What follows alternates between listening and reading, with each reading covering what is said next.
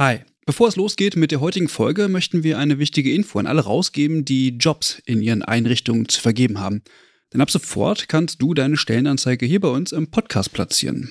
Wir finden das besser als Werbung, weil unsere treuen Hörenden damit Hinweise auf tolle Jobangebote bekommen und Unternehmen diesen Podcast nutzen können, um genau die Zielgruppe zu erreichen. Und wir nerven nicht mit Inhalten, die niemand hören will. Also eigentlich eine Win-Win-Win-Situation.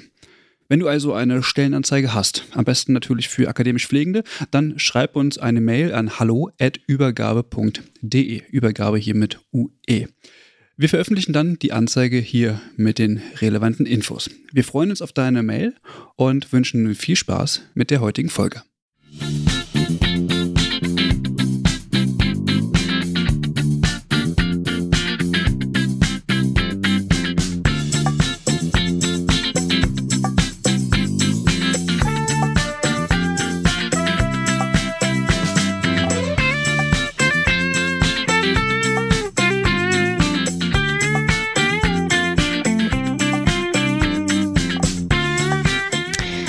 Hallo und herzlich willkommen zu einer neuen Folge von Übergabe, der Podcast. Ähm, wir sind heute in Osnabrück, es ist Samstag und wir nehmen eine neue Folge auf. Das wird die 17. Folge sein. Wir waren ja in der Sommerpause und haben auch bereits eine neue Folge veröffentlicht und ähm, heute nehmen wir eine neue auf und neben mir sitzt Alex. Hallo. Ja, hallo. Schön, dass du da bist. Ja, ich freue mich sehr. Den weiten ja. Weg nach Osnabrück geschafft. Und wir haben hohen Besuch aus Berlin heute. Hohen Besuch, genau. Ja, möchtest du unseren Besuch mal vorstellen? Ja, ähm, wir haben Frau Christine Vogler heute zu Gast und ähm, freuen uns sehr, dass sie äh, aus Berlin extra gekommen ist. Und ähm, wir sprechen heute über das äh, Thema Generalistik in der Pflegeausbildung.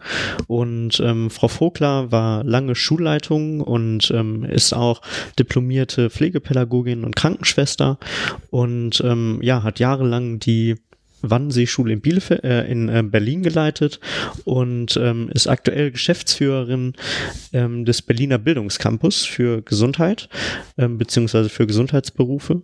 Ich hoffe, das ist alles richtig. Ist alles und, richtig. Okay.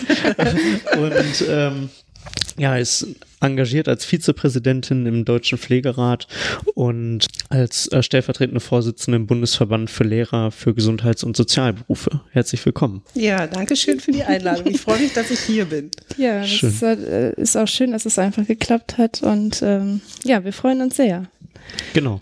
Ja, wir hatten ähm, ja versprochen, na, ich glaube, das war das die zweite Folge, ne, wo wir über ähm, Pflegedual gesprochen haben und generalistische Ausbildung und ähm, da kam ja nochmal in der Diskussion auf, dass wir das Thema nochmal aufgreifen und nochmal vertiefen wollen und ähm, heute ist der Zeitpunkt.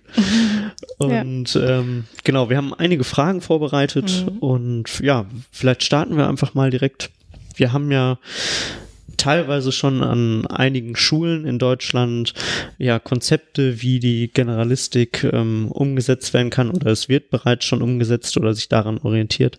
Vielleicht können wir für die Leute, die nicht so sehr in der Thematik sind, ähm, damit starten, wie kam es überhaupt dazu, dass man darüber nachgedacht hat, eine generalistische Pflegeausbildung in Deutschland etablieren zu wollen? Also was sind die, die Hintergründe eigentlich des Gedanken dazu?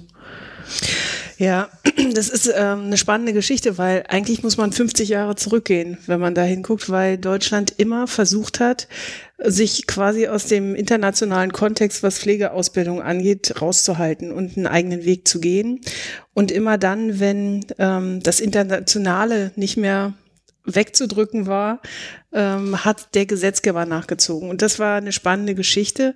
Ich würde tatsächlich auch um Verständnis vielleicht für eine gemeinsame Grundausbildung auch in Deutschland zu entwickeln, nochmal wirklich vor 50 Jahren anfangen. Es gab so drei große Einschnitte eigentlich für die Pflegeberufe in Deutschland. Einmal gab es ähm, also Pflegenotstand ist für die Pflege nichts Neues, sondern ist etwas, was wir schon immer haben. Und im Rahmen des Pflegenotstandes hat sich auch immer die Pflegeberufe Ausbildungsgesetz oder die Pflegeberufe Ausbildungsgesetze haben sich dann immer auch wieder unter dem Zuge verändert. Wir hatten in den ähm, 60er Jahren, Mitte der 60er Jahre, war es das erste Mal, dass durch diesen Wirtschaftswachstum, ähm, der, den es im Nachkriegsdeutschland gab, ähm, massiv Fachkräfte gebraucht wurden Die wurden dann, wurde das erste Mal auch in der Pflege, wurde, ähm, wurden Fachkräfte gebraucht. Und da gab es das erste Mal massive Anwerbung. Ähm, wir kennen viele Kolleginnen und Kollegen in der Pflege, die aus Korea gekommen sind damals, die auch heute noch hier arbeiten, die hier ihren Lebensmittelpunkt gefunden haben. Die kamen damals in dieser Zeit und Menschen auch aus dem Balkan. Im Zuge der 60er Jahre, Mitte der 60er Jahre wurde übrigens auch aus der Mangelsituation heraus die Krankenpflegehilfe durch die Deutsche Krankenhausgesellschaft eingeführt. Das ist vielleicht auch für viele nicht uninteressant. Und ähm, die Pflege fing an, sich zu emanzipieren, weil sie aus den Mutterhäusern raus wollte, weil sie äh, ein ganz normaler Beruf werden wollte, Broterwerb. Dann kam die WHO, dann kam Europa, Europa wuchs, die Länder fingen an, sich zu vergleichen. Es gab 1978 die Erklärung von Alma Ata, in der man zum ersten Mal gesagt hat, ähm, dass der Pflegeprozess etwas ist, was zu beachten ist und der Blick auf die Pflege, der von der Assistenzberuf veränderte sich und es wurde gesagt, ähm, dass die Pflege dafür verantwortlich ist, die pflegerischen Inhalte selbstständig zu erschließen, die sie selber macht und auch tatsächlich eigenverantwortlich auszuführen. Und das ist eine interessante Geschichte, ähm, weil in dieser Situation, das war wie gesagt Mitte der 70er Jahre, Ende der 70er Jahre gesagt wurde, die Pflege ist dafür da, Menschen zu begleiten.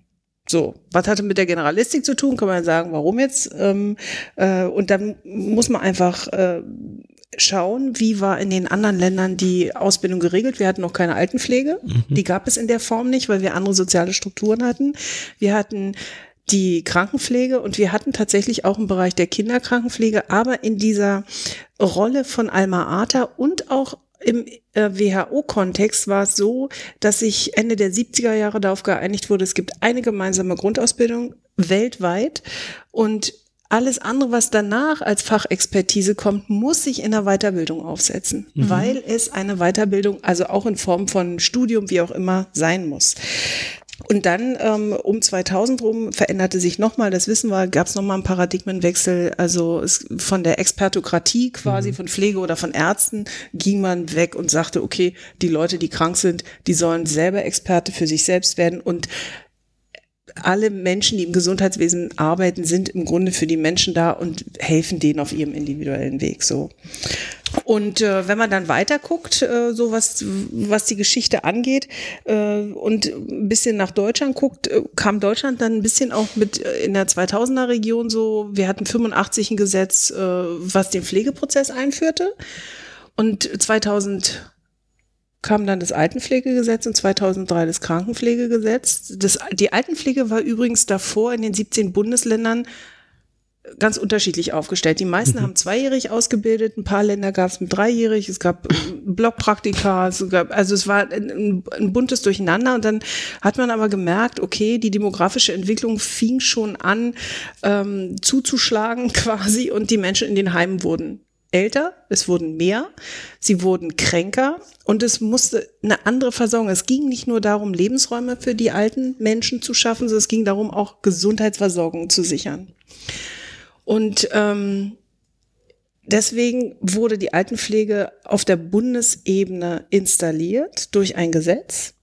Und dann kamen die Bayern und haben gesagt, nee, Altenpflege ist kein Heilberuf im Sinne der Heilberufe. Wir haben einen Artikel 74, da ist festgeschrieben, was im Bund mhm. geregelt wird und was nicht.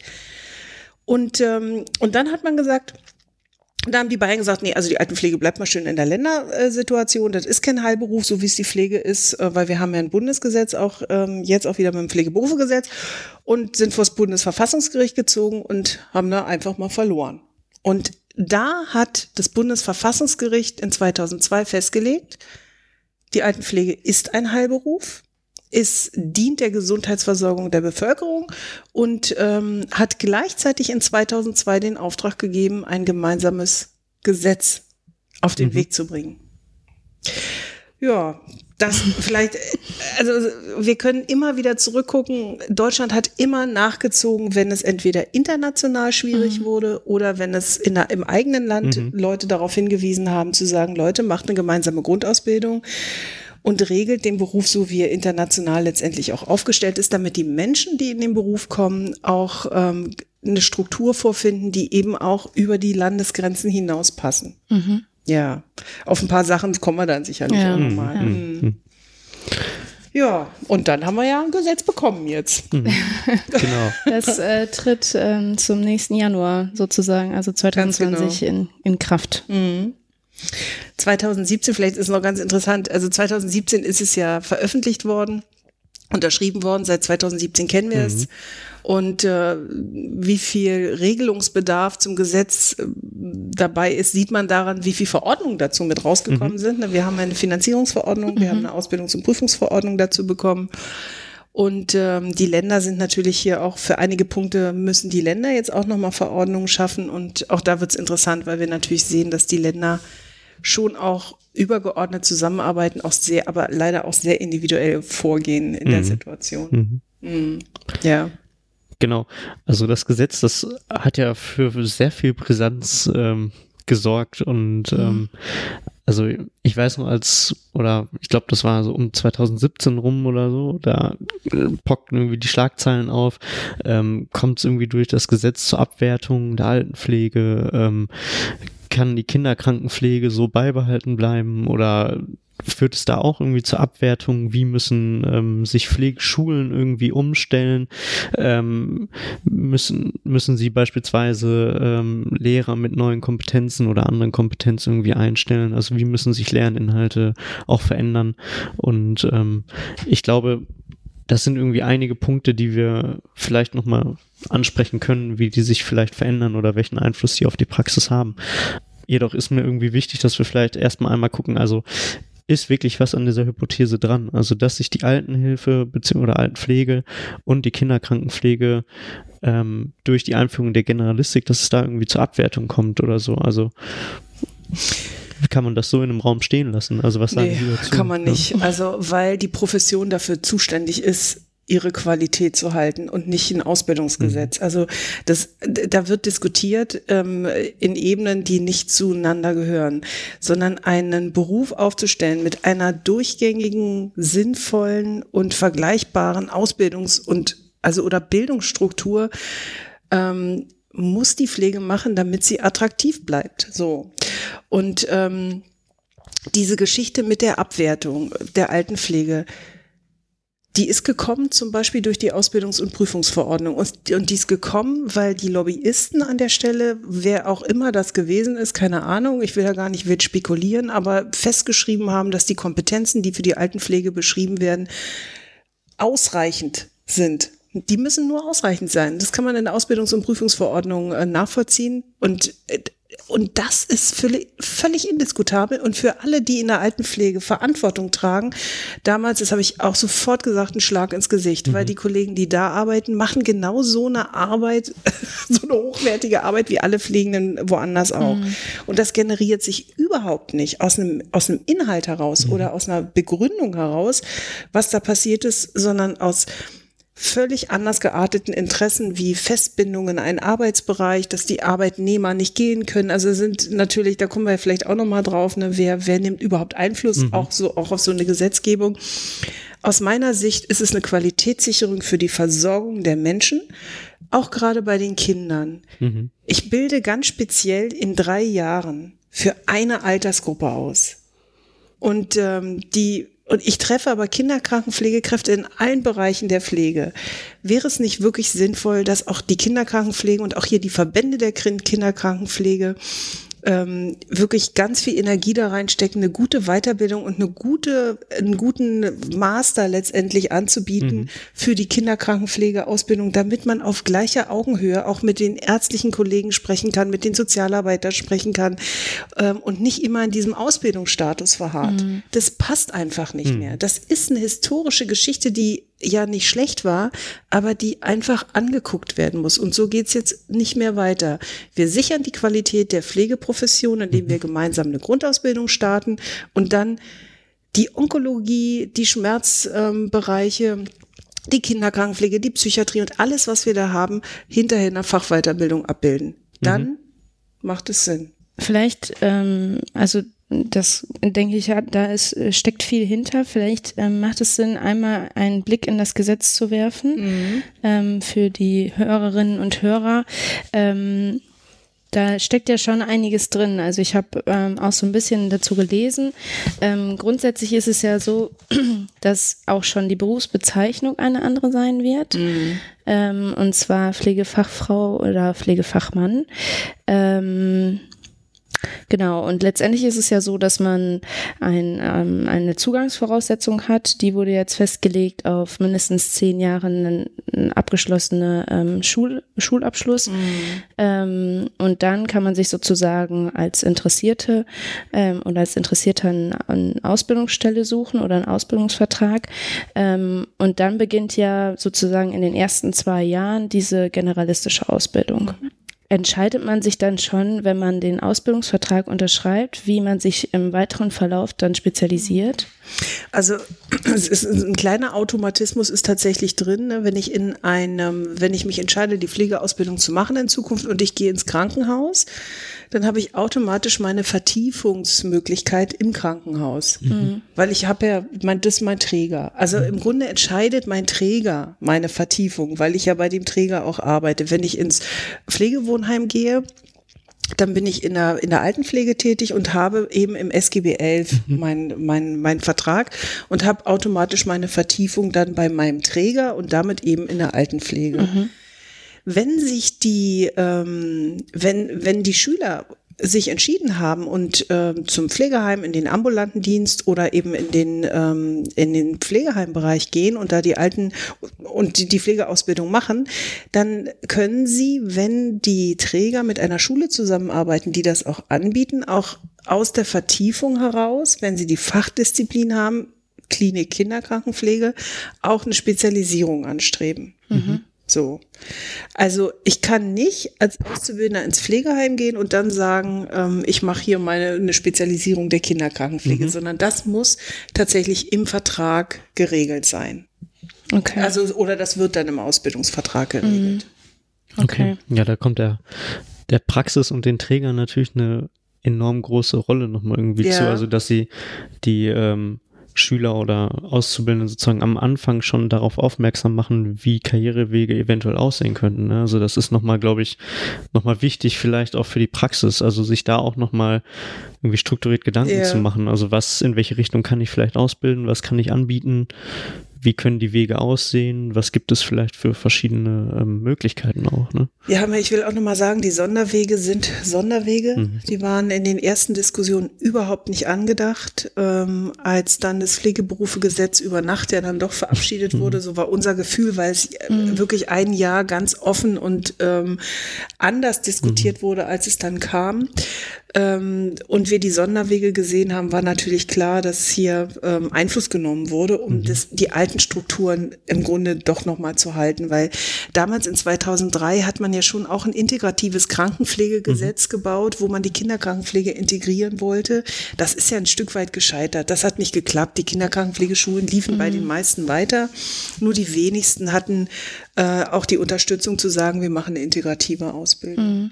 Und äh, jetzt ist es so, dass äh, gerade, also ich erlebe das so im, im, Bereich der Kinderkrankenpflege und Altenpflege, viele versuchen einfach das Alte weiterzuführen. Mhm. Aber mit dem Wissen, dass alle zusammen zwei Jahre in derselben Schulbank sitzen, löst mhm. sich das auf. Und der Gesetzgeber hat es wirklich auch ähm, gut gemacht, weil er tatsächlich 400 Pflichtstunden und das mhm. ist eine ganze Menge auch in den anderen Bereichen vorschreibt.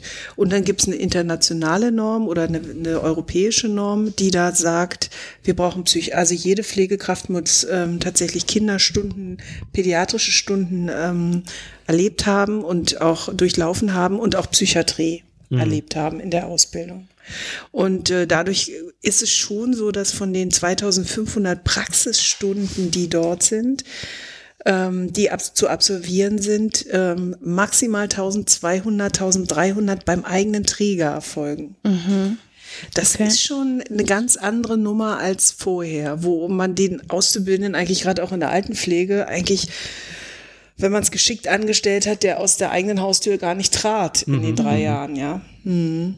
Also das heißt, ich, ähm, wenn ich mir das jetzt vorstelle, ich habe gerade meinen Realschulabschluss abgeschlossen ähm, oder mein Abi oder ähm, mit Oder Hauptschulabschluss. Berufsbildungsreife Ja. kann auch ein Hauptschulabschluss sein. Genau, dann möchte ich, ähm, oder mein Wunsch war es immer schon, Kinderkrankenschwester zu werden. Dann bewerbe ich mich beispielsweise hier in Osnabrück bei einem Träger, ähm, bei einem Kinderhospital ähm, und durchlaufe dann sozusagen die ersten zwei Jahre mit ähm, allen anderen ähm, Auszubildenden zusammen. Und dann kann ich, habe ich zwei, ja eigentlich zwei Möglichkeiten. Entweder ich bleibe weiter generalistisch und werde dann Pflegefachfrau oder ich wähle diese Vertiefung. Wenn, Die Spezialisierung, die Vertiefung ist automatisch klinisch, da kann Okay. man auch schon gucken. Ne?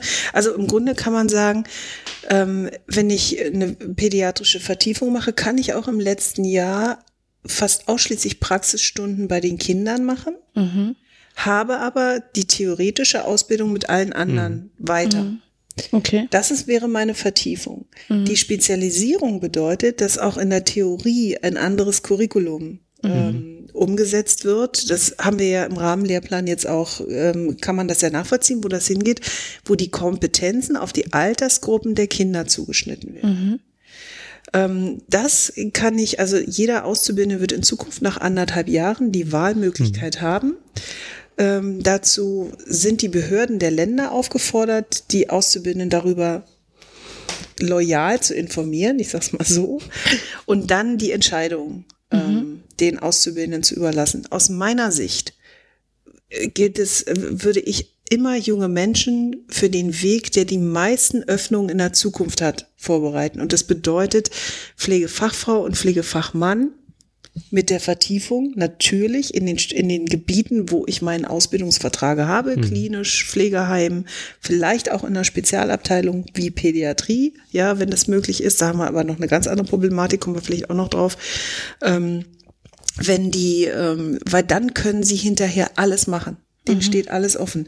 In der Altenpflege und in der Kinderkrankenpflege, in dem Spezialabschluss ab 2020 wissen wir nicht, wie sich das Gehaltsgefüge daran verändert, wie, ob die Tarifierung, weil es ja sozusagen eingeschränkte Wege sind, ob sich da was verändert, wie die Zukunftsperspektiven gebaut sind, ähm, weil wir, aus meiner Sicht ist es ein Sackgassenweg und dient den Trägern, aber nicht der Profession. Mhm, Das ist nochmal gut zu wissen. Ja.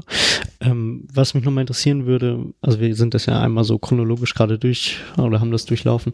Ähm, wie sieht das mit den jetzigen ähm, Pflegehelfern beziehungsweise ähm, Assistenzkräften aus? Also sind die sozusagen noch, sie sind noch wahrscheinlich noch berücksichtigt oder eher nicht? Also wie, wie entwickelt sich das nochmal? Weil Also, das ja auch. Das ist auch eine spannend. spannende Frage, weil in 2003, als das Krankenpflegegesetz äh, kam und auch das Altenpflegegesetz in 2002, war klar, die Hilfeausbildung kann nicht auf der Bundesebene geregelt werden, weil es kein Heilberuf ist. Da sind wir wieder bei der Heilberufe-Nummer, sondern das ist ein, ähm, ein Helferberuf. So. Und das bedeutet, alle Berufe, die nicht ähm, als Heilberuf gelten, müssen im Land geregelt werden. Das heißt, wir haben heute 17 verschiedene Landesregelungen. Wir haben viel, viel mehr Angebot. Also wir haben Krankenpflegehilfeausbildung, wir haben Altenpflegehilfeausbildung. Und ähm, viele Länder machen sich jetzt auf den Weg und machen unter der neuen Option des Pflegeberufegesetzes neue Hilf Hilfeausbildung oder installieren welche generalistische Pflegehilfeausbildung. Aber ähm, es gab ja auch mal eine kurze Diskussion, dass die Zwischenprüfung quasi den Helferabschluss Genau. beinhaltet.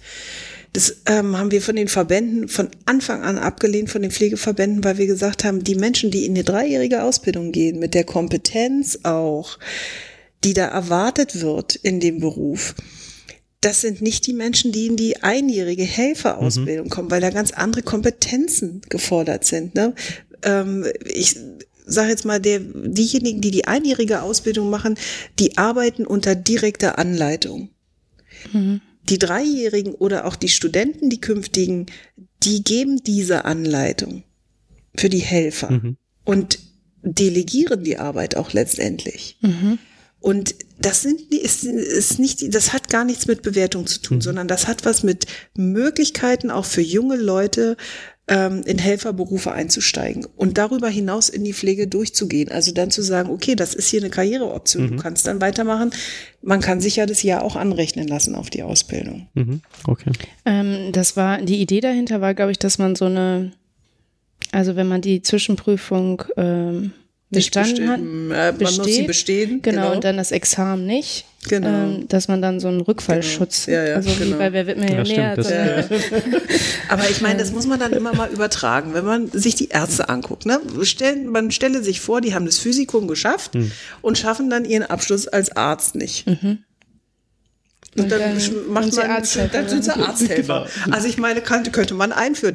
Das ist eine, das ist einfach eine schräge Logik. Mhm. Für die Pflege nehmen wir uns das immer und immer diskutieren wir das unter der Not. Mhm. Auch jetzt die Situation ne, mit der Kinderkrankenpflege, dass man Fachkräfte für die Kinderkrankenpflege braucht. Mhm wo ich denke, wir haben dieses Gesetz noch gar nicht. Mhm. Die Not mhm. ist aber jetzt schon da. Dieses Gesetz ist nicht für die Not der, der Fach, für die Fachkräftemangelsituation verantwortlich. Und ähm, die ewige, seit Jahrzehnten vorherrschende Situation, auch Bildung zu ignorieren für mhm. die Pflege.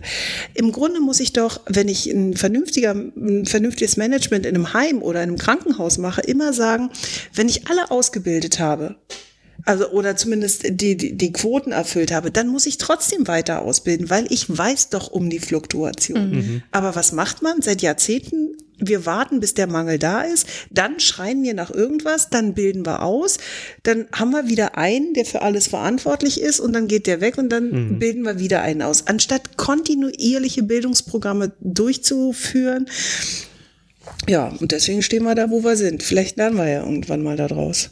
Mhm. Jetzt haben Sie ja schon in Ihrer, ähm, in Ihrer äh, Schule das auch schon eingeführt mit der generalistischen Ausbildung und äh, haben da schon Erfahrungen gesammelt.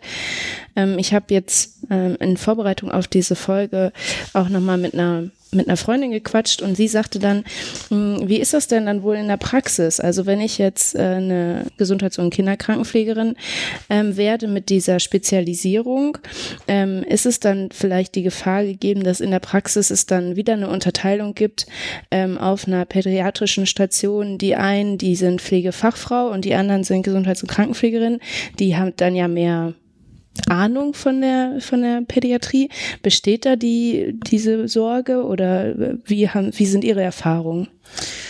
Also, wir haben ja generell, glaube ich, in, den, äh, in der Pflege die Situation, dass wir darüber nachdenken müssen, wie arbeiten wir in Teams mit verschiedenen Qualifikationsebenen. Mhm. Und da geht es um Funktionszuschreibung.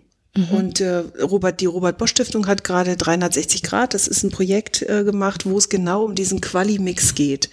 Wenn man sich das anguckt, dann wird einem klar, es geht nicht um Hierarchie. Das ist ja auch das Spannende.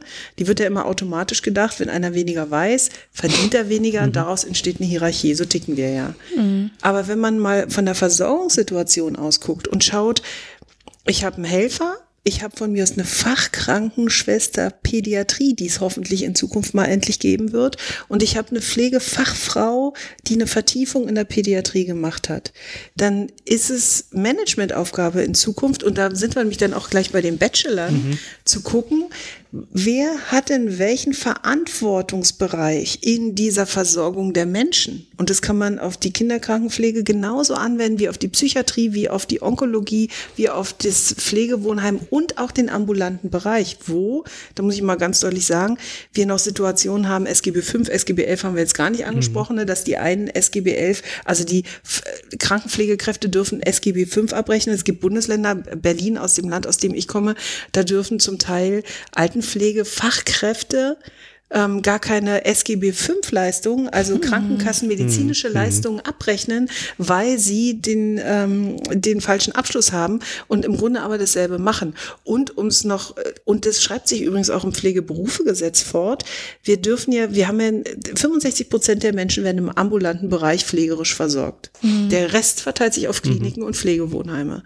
Das bedeutet, wenn ich die Ausbildung auf die stationären Bereiche konzentriere, lasse ich das aus. Das hat das Pflegeberufegesetz aufgenommen. Aber was macht es in Folge wieder, auch durch Einflussnahme?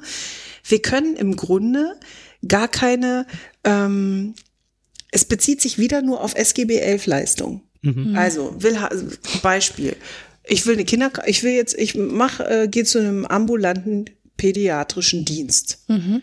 Schließt da meinen äh, meinen Ausbildungsvertrag für das Pfle für den generalistische für die Pflegefachfrau ab und möchte gerne die Spezialisierung machen als Kinderkrankenpflegekraft.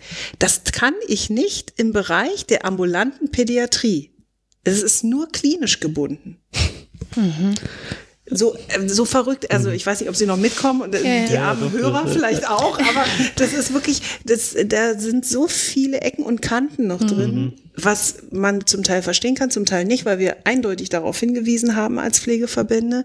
Und da wird schräg. Um was mhm. geht's denn?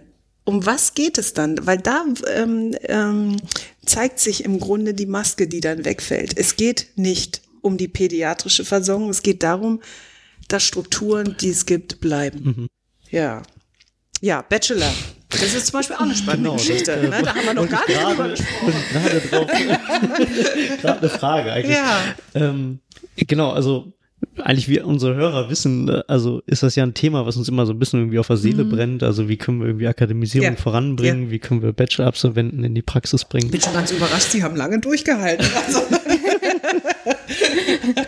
ähm, genau, also wie verträgt sich das neue Konzept oder Modell der Generalistik mit, ähm, mit der Akademisierung. Also Sie haben es gerade schon mal irgendwie so ein bisschen mhm. angesprochen, also dass es eher eigentlich positiven Einfluss darauf hat, weil wir einen Case-Mix haben, irgendwie aus verschiedenen Personen, die bestimmte Qualifikationen haben und sich dadurch irgendwie ergänzen. Mhm. Ähm, aber ich stelle mir gerade so die Frage, okay, also wenn wir verschiedene äh, Fachweiterbildungen nochmal haben, verschiedene Vertiefungen und Qualifikationen, ähm, macht es dann eigentlich noch Sinn, irgendwie Bachelor-Absolventen nochmal mit bestimmten Spezifizierungen oder auch bestimmten Schwerpunkten nochmal auszubilden oder überfordern, überfordert man damit die Praxis? Ah, ja, das sind natürlich zwei Fragen. Überfordern wir die Praxis mhm. momentan, äh, überfordern wir die Praxis wirklich mit allem, glaube ich, weil mhm. es einfach viel zu wenig Menschen gibt, die viel zu viel machen müssen. Mhm. Also auf viel, also von der von der Versorgung erstmal, was das Hauptelement ist, und jetzt kommt äh, die, der gesamte Bildungsanspruch auch noch auf die zu. Ähm, aber ich würde jetzt erstmal zum mhm. Bachelor noch was sagen. Ähm, das Schräge an der Nummer ist ja, dass sich der die Generalistik in dem in der im Hochschulabschluss 100 Prozent abbildet. Diese ganzen Kurven, die da gemacht werden zum Thema Sonderweg und äh, Sonderspezialisierung, werden nur im Ausbildungsbereich gemacht. Mhm. So. Und natürlich müssen wir auf den Weg kommen, dass der Bachelor befähigt weder zum Management, noch zur Lehre, noch zu irgendwas anderem. Der befähigt für einen Beruf. Und der Beruf ist die Pflegeprofession. Genauso wie es die Ausbildung macht. Und dann habe ich erstmal das, das Grundelement kennengelernt, was ich als Beruf gewählt habe. Ich mache Pflege. So. Und dann fange ich an zu überlegen, da kann doch auch jede Pflegekraft, die Pflege gelernt hat, weiß doch, wenn sie also ich nehme da immer gerne das Beispiel der Psychiatrie. Die wenigsten hatten das auf dem Schirm, dass mhm. man in so einen Pflichteinsatz geht. Und dann kommt man dahin erlebt es als ein pflegerisches Feld, ist schon mal überrascht, dass das überhaupt dazugehört. Und dann spaltet sich sozusagen die pflegerische Nation in die eine Hälfte, die sagt, mhm. finde ich dufte, da will ich hin. Und die anderen sagen, war in Ordnung, muss ich aber nicht haben weil es nicht passt zum mhm. Menschen auch. Ja. Und, ähm, und so ist es doch mit allem. Die einen gehen in den, ich meine, heute entscheiden sich die Hälfte der Auszubildenden für die Altenpflege. Warum mhm. sollen die denn in Zukunft nicht auch dahin wollen? Aber vielleicht lernen die ja auch was anderes kennen, was ihnen besser gefällt. Und genauso anders klinisch. Wir mhm. haben immer wieder auch Auszubildende, die in den Klinikas sind, denen das einfach, denen das, zu denen das nicht passt. Mhm. Ja, die eine andere Beziehungssituation vielleicht haben wollen, die vielleicht eine selbstständigere Arbeit haben wollen, nicht in so, so multiprofessionellen Teams arbeiten möchten. Also da ist es wirklich, ähm, da ist der Generalistengewinn, mhm. weil jeder kann sich einen Platz suchen und er lernt auch alle kennen. Ja.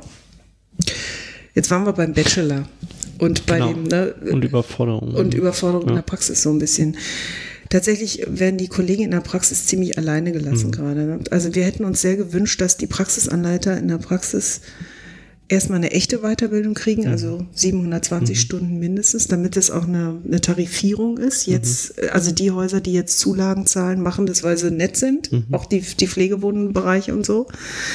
Ähm, das, es, es, das geht natürlich irgendwie nicht. Und ähm, die wir erleben jetzt auch, dass viele, auch Kliniken, äh, viele zwar Praxisanleiter haben, im Altenpflegebereich ist das nicht ganz so, ähm, aber die, ähm, die Kollegen kriegen kaum Handwerkszeug mit. Sondern die wissen, da kommt jetzt der Bachelor-Absolvent, der Helfer, die Pflegefach, künftige Pflegefachfrau, also alle sind mit dabei. Aber ähm, an der Stelle beruhige ich dann auch immer, wenn wir unterwegs sind und sage, wissen Sie, das, was Sie beibringen müssen, ist das, was Sie tun vor Ort, nämlich Ihre Fachdisziplin. Also so, natürlich braucht man äh, pädagogisches Handwerkszeug, aber der Gesetzgeber hat zumindest 300 Stunden Praxisanleitungs-, Weiterbildung oder Zertifikat, was dann auch immer daraus entsteht, vorgeschlagen und dann natürlich auch die verpflichtenden 24 Stunden pro Jahr. Da kann man natürlich auch viel anbieten und da wird äh, viel passieren müssen, aber auch. Hm.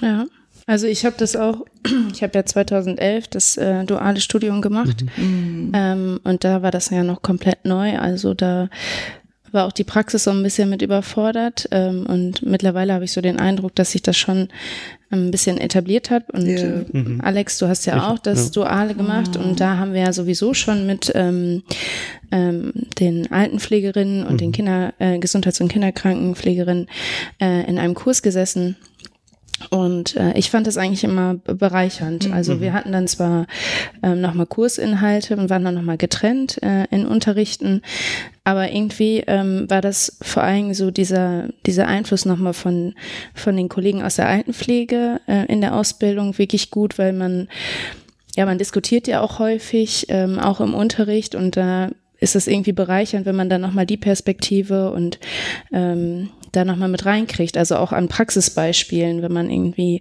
sagt, okay, ich habe jetzt am Wochenende das und das erlebt und ähm, ja, das äh, fand ich immer gut. Also ich habe es natürlich auch nicht anders kennengelernt, muss man dazu, also muss man auch sagen, aber ähm, ja, ich habe es als positiv empfunden. Also in der Wannseeschule ist 2004, also die beiden Gesetze, Alten- und Krankenpflegegesetze, haben ja die Möglichkeit der Modellausbildungsgänge und Studiengänge ja eröffnet. Deswegen konnten sie auch dual studieren und wir konnten ein generalistisches Ausbildungsmodell anbieten.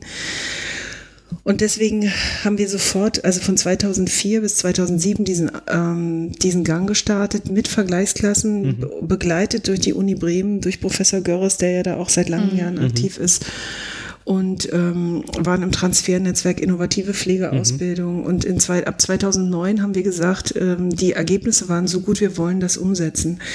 Und äh, die Wannsee-Schule war schon immer eine Kooperationsschule. Wir mussten auch unsere Träger fragen, ja. Und die hatten überhaupt nichts dagegen, weil die haben überhaupt keinen Einbruch gemerkt, von dem immer gesprochen wurde, sondern im Gegenteil. Die Auszubildenden, die kamen, die waren hochflexibel und wussten, dass ein Weg nicht immer der richtige Weg ist, sondern dass man verschiedene Wege gehen kann, um ans Ziel zu kommen, um es mal banal zu sagen. Und ähm, wir seit 2009 bilden wir generalistisch aus und für die Profession müssen wir das machen, weil wir lassen uns, wir sind ja in Deutschland schon gespalten durch die Sozialgesetzgebung in, ähm, in SGB 5 und 11 und äh, wir müssen als Profession gemeinsame Wurzeln haben, damit wir am Ende wirklich uns auch gemeinsam empfinden und gemeinsam füreinander einstehen. Dieses Bashing von Alten Richtung Kranken- und Kinderkrankenpflege ist wirklich von außen produziert. Das hat nichts mit der Profession zu tun. Zumal das ja halt auch eine Außenwirkung auf andere Berufsgruppen hätte. Ganz genau. Also wenn man geschlossener auftreten würde, ähm, wird das vielleicht auch von anderen Berufsgruppen anders wahrgenommen werden. Ja, und wenn ich heute als Auszubildender, wenn ich ab 2020 in die Ausbildung gehe und ich habe 400 Stunden im Pflegewohnheimbereich absolviert, wo ich merke, da gibt es keinen Arzt, den ich fragen Ja, kann. genau. Da bin ich vielleicht als Pflegefachfrau dann für zwei B Bereiche zuständig, habe ähm, motivierte und gute Helfer, aber ich muss die anleiten, ich muss delegieren, ich muss entscheiden, wenn ein Diabetiker mit dem Zucker entgleist, wie gehe ich damit um? Ähm, wenn ein Sturz Sturz passiert ist, mhm. wie schätze ich ein, ob ich äh, vielleicht doch äh, einen Rettungswagen holen muss, ähm, wie wenn ich im ambulanten Dienst bin und ich komme in eine Situation, ähm, in eine häusliche Situation, wo ich eingreifen muss, wo ich auch alleine unterwegs bin. All das wird Zukunft sein in ja. der Pflegeausbildung und das ist auch richtig so. Mhm. Weil wenn man heute zurückguckt und viele fragen Sie Kolleginnen und Kollegen, die, die 50 sind, 55 Jahre alt sind, wo sie überall gearbeitet haben. Und die meisten haben gewechselt, die Bereiche.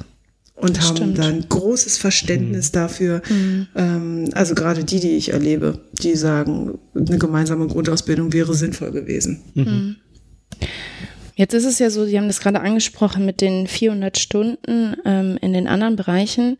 Ähm, ich habe gelesen, dass in dem, in dem Gesetz auch ein bisschen was zur Finanzierung sich überlegt wurde, weil das ja für einen Träger schon auch einen Einfluss hat, wenn ich da meine Auszubildenden für so eine hohe Stundenanzahl mhm. äh, in andere Einrichtungen ähm, schicke.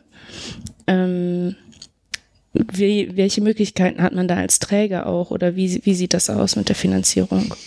Na, wenn ich welche anderen wegschicke, heißt es ja eigentlich, ich kann auch welche bekommen, weil mhm. ich bin ja auch eine Fachdisziplin und okay. deswegen plädieren wir an der Stelle immer für Kooperation. Mhm. Ne, wenn eine Klinik die Leute in die Ambulanz schicken muss, dann würde ich mit der Ambulanz kooperieren mhm. und die Schüler dann in die Klinik aufnehmen. Und dadurch gibt es sogar einen viel größeren Benefit. Deswegen haben übrigens auch die Träger an der Wannsee-Schule das immer mitgemacht, weil die hatten dann nicht ihre festgeschriebenen mhm. 60 Auszubildenden, sondern die hatten die anderen 200, die da durch die Gegend liefen, zum Teil auch noch in der Einrichtung. Mhm. Also da sind viel mehr Köpfe in der Einrichtung gewesen ähm, als sie selbst quasi in der Ausbildung finanziert haben. Mhm. Und ich will jetzt auch mal mit der Praxis zum Beispiel oder mit der Theorie, äh, überhaupt mit der Ausbildung, ähm, die großen Errungenschaften des Pflegeberufegesetzes sind die Vorbehaltstätigkeiten, also mhm. eine weitere Professionalisierung durch Autonomie und Möglichkeit. Ähm, wir haben die Hochschulausbildung, die unglaublich wichtig ist. Ähm, und wir haben die Finanzierungssicherung. Mhm. Die praktische Ausbildung wird tatsächlich in Zukunft finanziert werden. Die Verhandlungen sind, ich glaube, jetzt in fast allen Ländern abgeschlossen und es bildet sich das erste Mal ab, dass die Träger, also wirklich zwischen, ich habe jetzt Zahlen gehört, die unterscheiden sich auch wieder wahnsinnig, ja, zwischen mhm. 4.800 Euro bis zu 9.900, ähm, je nach Staffelung auch der, der Verdienstsituation der Praxisanleiter, da auch ersetzt wird. Also da fließt ganz klassisch Geld. Das gab es vorher in der Form oder in der Höhe, sagen wir es mal so, mhm. nicht. Also damit kann man arbeiten. Mhm. Ja. Ähm, genau. Welchen Einfluss hat ähm, hat das Gesetz auf die, auf die Schullandschaft? Also wenn wir jetzt gerade zum Beispiel über Kooperationen gesprochen haben, ähm, um die Verbesserung eigentlich der Praxisanleitersituation, aber wie verändern sich zum Beispiel die ganzen Schulstandorte? Also ich weiß noch aus meiner Ausbildung, wir hatten, da gab es schon Kooperationen zwischen drei Pflegeschulen. Ähm, aber man musste irgendwie zwischen den Standorten schon her. Mhm. Also wird es noch irgendwie so diese das Altenhilfeseminar geben oder die Krankenpflegeschule, die an dem Krankenhaus XY angegliedert ist? Oder macht es Sinn, wie jetzt sich ganz viele so auf den Weg machen und so Zentren bilden zum Beispiel? Also es wird in Zukunft nur noch Pflegeschulen geben, die alles ausbilden.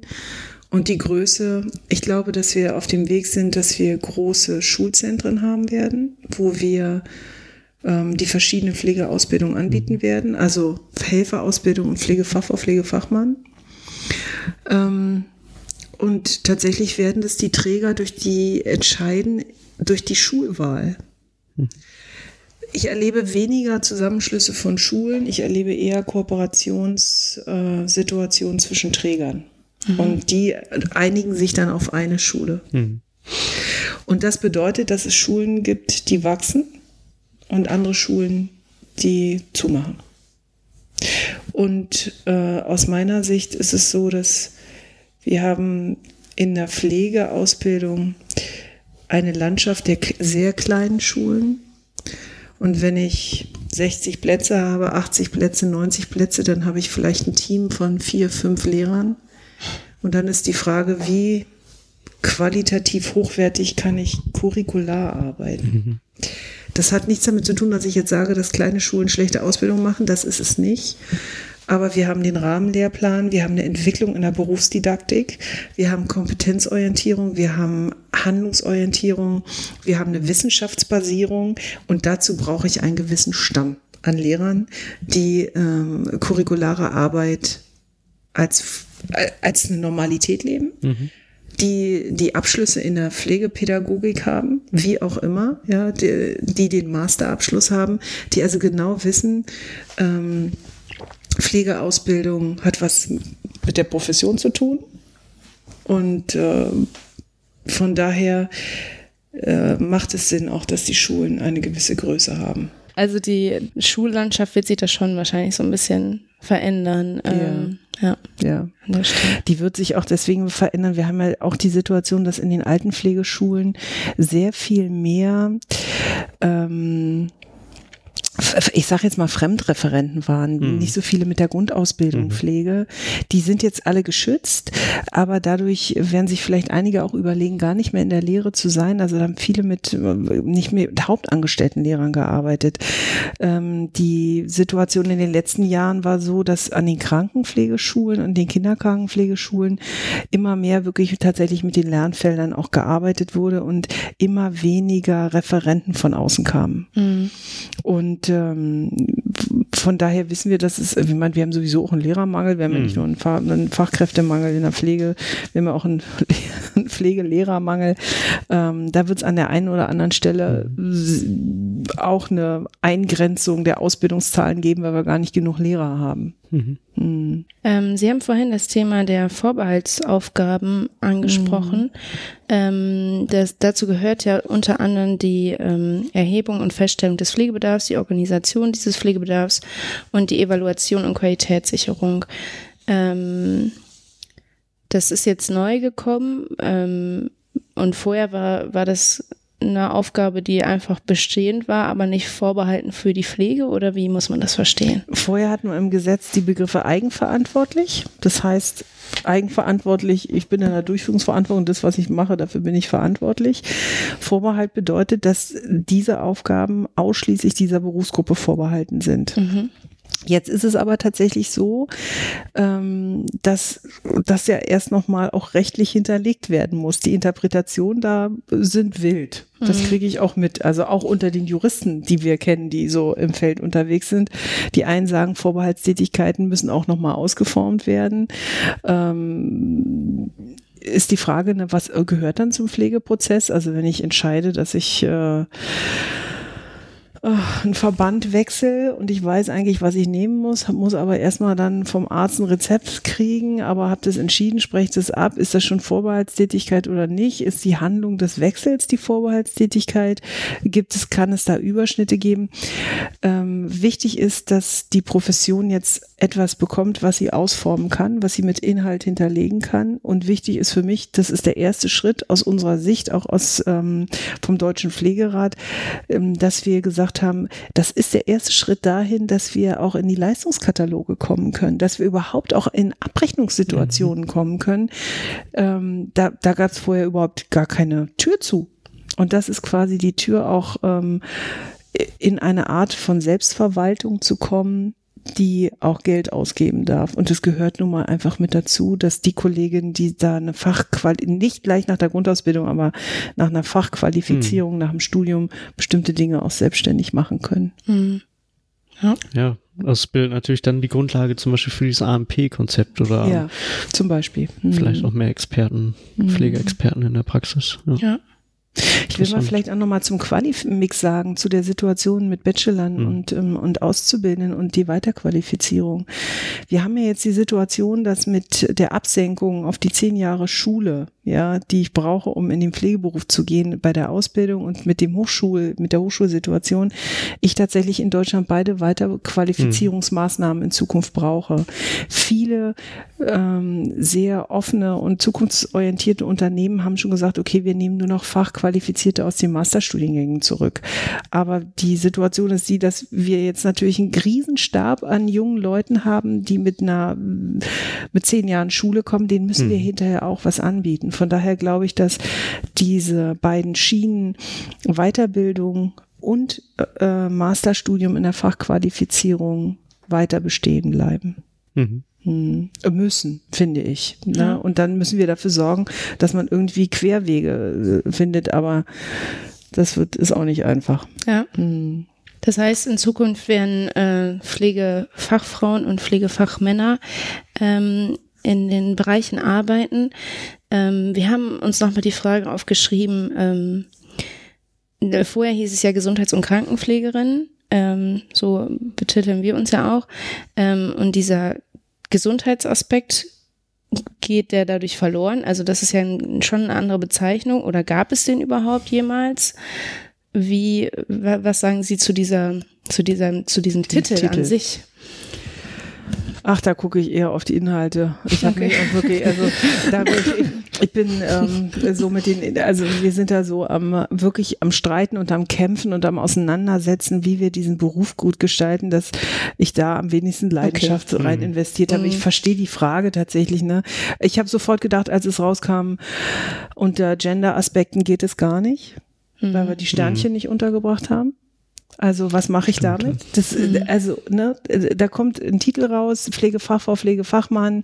Wir reden aber gleichzeitig über die Diversität und so.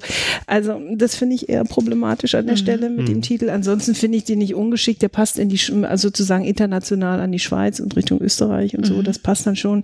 Ähm, das ist schwer, aber ich, ach, Gesundheits- und Krankenpflegerinnen konnten, als das Gesetz kam, haben auch alle gesagt, das kann man ja nie aussprechen und bis man da fertig ist, ist ein Jahr vorbei und so. Also ich glaube, ähm, okay. da können wir uns, ich, ich hätte am liebsten Nurse genommen, weil das auch so ein schöner internationaler Begriff ist, aber Anglizismen mhm. gehen ja nicht. Nee, also von daher. Wir vielleicht noch ein bisschen weit von entfernt. Müssen wir ein paar Jahre warten dann. genau. Lieber Pflegefachfrauen und Pflegefachmänner. Ja. Hm. Ja. Stimmt, das habe ich eigentlich auch nie so richtig verstanden. Also wieso wir uns Gesundheits- und Krankenpfleger schimpfen. So, weißt du, in der Praxis hat das eigentlich auch, klar hast du die Sachen schon gemacht mhm. und alles und das naja, war immer nur so weit. Es hat natürlich wirklich diesen Paradigmenwechsel mhm. aufgenommen, ne? Mhm. dass äh, der Mensch äh, nicht äh, defizitär wahrgenommen wird in der Pflege, mhm. sondern natürlich klar mit dem Begriff der Gesundheitsförderung. Die Idee, die dahinter steckt, ist total richtig gewesen. Mhm. An der Stelle ist vielleicht die deutsche Sprache einfach ein bisschen mhm. sperrig. Mhm. So. ja. Ja. Ja. Ja, also mir fallen jetzt ich glaube, ich habe jetzt keine, keine weiteren Fragen mehr. Haben Sie vielleicht noch einen Aspekt, den Sie ähm, jetzt nochmal loswerden wollen, den wir noch nicht irgendwie ja, ähm, angesprochen haben. Ich bin natürlich irgendwie sehr im Thema, ne, dass mhm. ich äh, auch nicht weiß, was jetzt die Hörer irgendwie ähm, groß haben. Ich, ich erlebe nur einfach, dass äh, vielleicht auch nochmal die Situation, wer alles auch am Pflegeberufegesetz äh, mitspricht. Mhm. Äh, Sie hatten es ja auch so in Ihrem Fragenkatalog mhm. äh, so mit drinne, der Lobbyismus, der um mhm. die um die um den Pflegeberuf äh, wabert. Und äh, an der Stelle hat man man das natürlich beim Pflegeberufegesetz sehr gemerkt. Mhm. Und auch die Pflegenden, wir haben ja selber auch keinen Ort, an dem wir uns gemeinsam aufstellen können und auch mal streiten können. Das, wir müssen es immer gleich in der Öffentlichkeit machen. Mhm. Und das ist auch ein, ein, großes Problem. Aber es ist natürlich für mich, man sieht es jetzt auch in der CAP wieder, in der konzertierten Aktion Pflege. Mhm. Da war ich auch in der AG1, ähm, wo es um die Qualifizierung ging, wo die Pflegeverbände in der Minderzahl sind und wirklich, ich will nicht sagen, dass die anderen irgendwie nicht im Sinne der Pflege denken wollen, mhm. aber die vertreten natürlich ganz andere Interessen.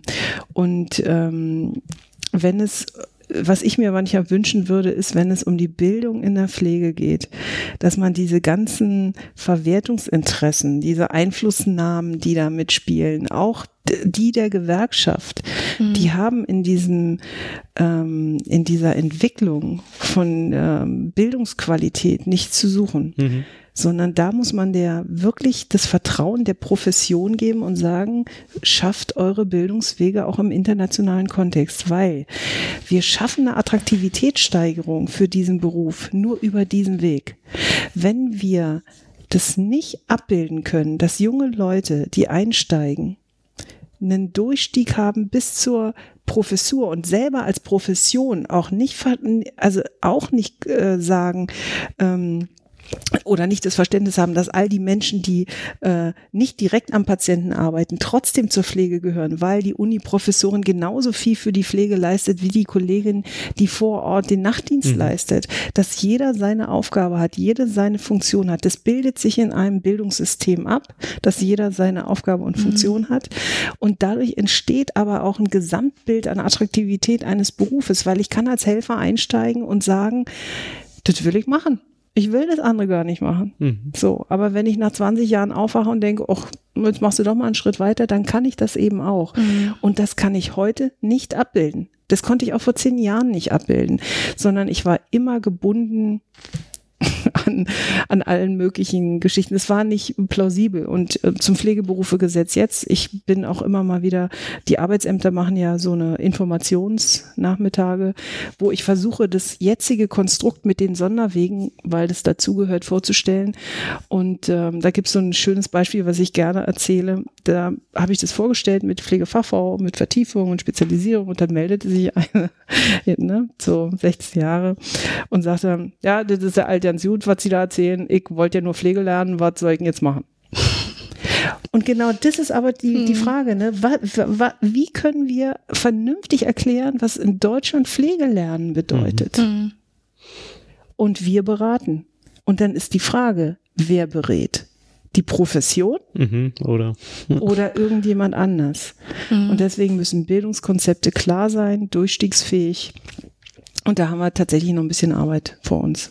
Ich denke auch so vor dem Hintergrund des Fachkräftemangels ist es, glaube ich, in, nimmt es noch mehr an Bedeutung zu, dass man auch an die jungen Leute herantritt und äh, als Berufsgruppe und sagt, äh, das sind wir und äh, so kann man unseren Beruf erlernen.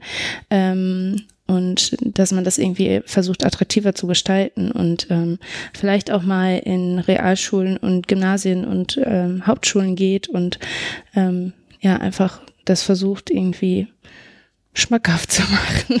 Ja, also, wir sind ähm, auch gerade mit den Bachelor-Absolventen, ne, wenn, wenn wir diese Informationen geben, wie, wie erkläre ich einem Abiturienten, warum er Pflege studieren soll, mhm. wenn er gleichzeitig eine Ausbildung macht, wo er Vergütung kriegt. Mhm. Und dann die Praxis nicht abbildet, dass man da vielleicht andere Dinge tut. Mhm. Das ist insgesamt, wir sind auf dem Weg. Das ist, dieses Pflegeberufegesetz ist ein Meilenstein, wieder ein Meilenstein. Das, was die Rahmenkommission erarbeitet hat, ähm, der Rahmenlehrplan, ich finde den grandios, wirklich, mhm. mit der Kompetenzorientierung. Da wird klar, wenn man den liest, dieser Beruf hat Inhalt und zwar hochkompetenten Inhalt. Mhm. Und dass es das jetzt gibt, ist wirklich ähm, für die Pflege ein Riesengewinn, mhm. wirklich. Ich bin, ich bin halt immer schon, ich gucke immer nach vorne, schon immer und deswegen äh, bin ich jetzt schon aber an den Punkten, an denen wir weiter dranbleiben müssen. Mhm. Das ist keine Kritik, keine Generalkritik an diesem Gesetz, sondern an dem, ja, danke bis dahin, weiter geht es. Also ja. wir dürfen da nie aufhören, die Dinge zu benennen und äh, wirklich im Sinne, gerade im Sinne derjenigen, auch die versorgt werden müssen. Mhm.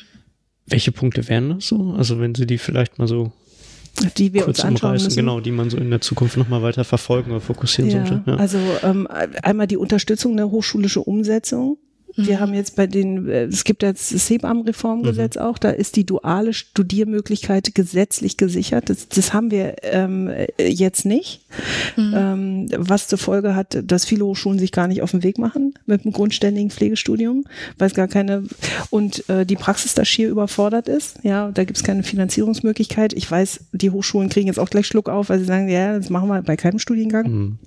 An der Stelle ist Pflege besonders, ich weiß. Mhm. Ähm, also wir müssen gucken, wie sich die Hochschulentwicklung weiter vollzieht. Das muss klarer werden und deutlicher werden. Da, da, so wie man sagt, wie man finanziert, muss man auch Länder auffordern können. Ich weiß, es ist gesetzlich auch schwierig, aber trotzdem deutlich sagen, Leute, ihr müsst hier Pflege, grundständige Pflegestudiengänge mhm. starten. Mhm gerade auch an den staatlichen Hochschulen, finde ich, mhm. müssten eigentlich sich alle auf den Weg machen. Das ist ein Auftrag, da gibt es ein Gesetz, ja, ähm, dass die Privaten gucken. Hm. Dann äh, natürlich die Regelung der Vorbehaltstätigkeiten, das muss ausgefeilt werden. Die Sonderwege müssen abgeschafft werden. Mhm. Ich habe überhaupt nichts dagegen, dass man eine Vertiefung beim Träger macht. So, aber die Sonderwege müssen abgeschafft werden und wir müssen in dem Rahmen ähm, Träger dazu auffordern, Trainee-Programme für Berufsanfänger Mhm. zu bieten. Das machen übrigens andere Berufe. Selbst bei Aldi gibt es Trainee-Programme für die Bachelor-Absolventen, weil die auch in verschiedenen äh, Bereichen lernen.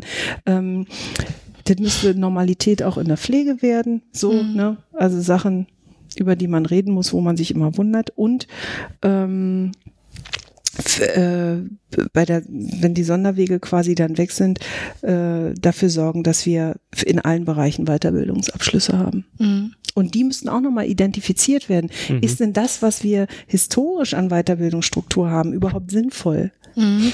Ähm, also von der Modulgeschichte, ne? Wie siedeln wir die Mastergeschichten an? Mhm. Was kommt da rein? Auch in der Unterscheidung, was unterscheidet eine Pain Nurse, die einen Master absolviert hat, von der, die eine Weiterbildung absolviert hat? Gibt es da einen Unterschied? Kann man die Mhm. gleichsetzen? Warum lernt die das überhaupt, wenn es hinterher keine und so? Also da hängen tausend Sachen mit dran. Sie haben gefragt. Wenn wir jetzt, äh, wenn wir jetzt so in die Zukunft geblickt haben oder blicken, ähm, wenn wir Sie jetzt in zehn Jahren nochmal einladen zu unserem Podcast, Ja. was glauben Sie dann, was davon realistisch umgesetzt wird oder was würden Sie sich wünschen? In zehn Jahren. Ich glaube, dass wir viele große Pflegeschulen haben, sehr, sehr große Pflegeschulen, dass sich also die, die Bildung der Pflege ein bisschen zentralisiert. Ich glaube, dass sie sich professionalisiert hat. Mhm. Ich glaube, dass so eine didaktischen Elemente wie Berufsfeldanalysen, dass sich andere ähm, Methoden durchgesetzt haben, um eine Theorie- und Praxisvernetzung zu. Ich, wir werden eine souveräne Praxis haben. Wir werden Mhm. Stäbe haben in großen Kliniken, in großen Pflegeheimen, bei großen Pflegeheimen, die ganz ähm, strukturell und äh, auch transparent Ausbildung machen mit einer hohen Qualität. Mhm. Ähm, ich glaube auch, dass wir mehr grundständige Studienplätze haben. Ich glaube, wir werden immer noch daran knabbern, die Funktionen zu beschreiben, also den, den Case-Mix oder den Quali-Mix auf den, in den Bereichen.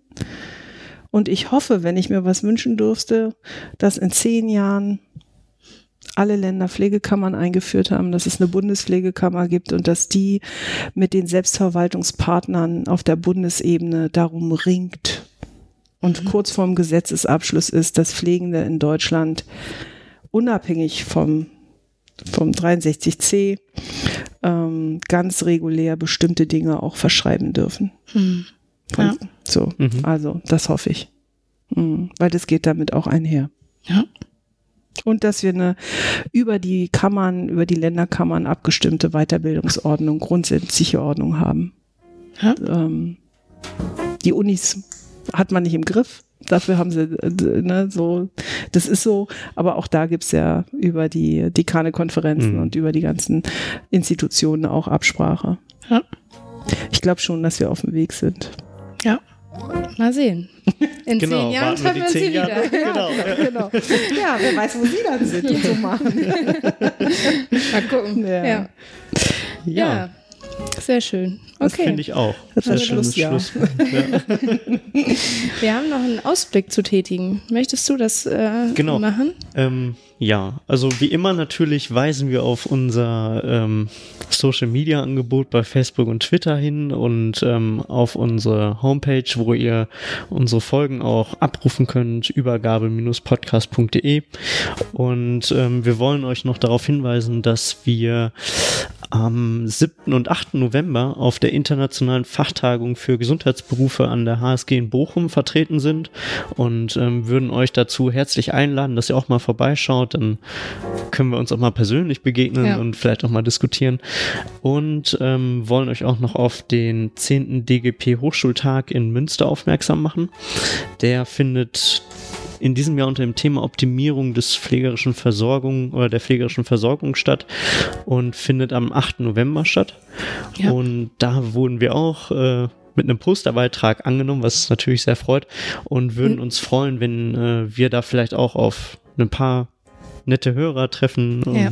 uns vielleicht mal ein Feedback von euch persönlich einholen können. Genau. Ja. Genau. Also äh, ihr könnt, äh, wie Alex schon gesagt hat, gerne kommentieren, mit uns diskutieren, in Kontakt treten. Ihr könnt uns auch einfach eine E-Mail schreiben an hallo@übergabe-podcast.de und äh, wie immer findet ihr uns auf Spotify, iTunes, Deezer und so weiter. Genau.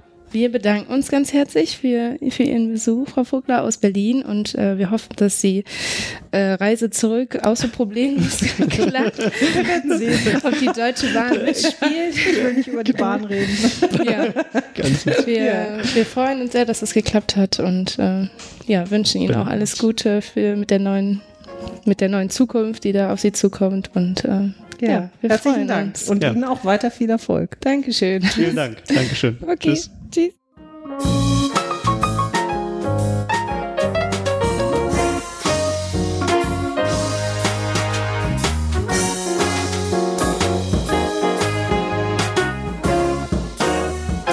Ich muss mal eben hier kurz, können, können Sie mal einmal Ihr Mikrofon ein bisschen weiter nach oben machen? Das ist so ein bisschen, ja. So. Sehr gut. Äh, Liebe Grüße an Christian an dieser Stelle. Viel Spaß beim Cutten. genau.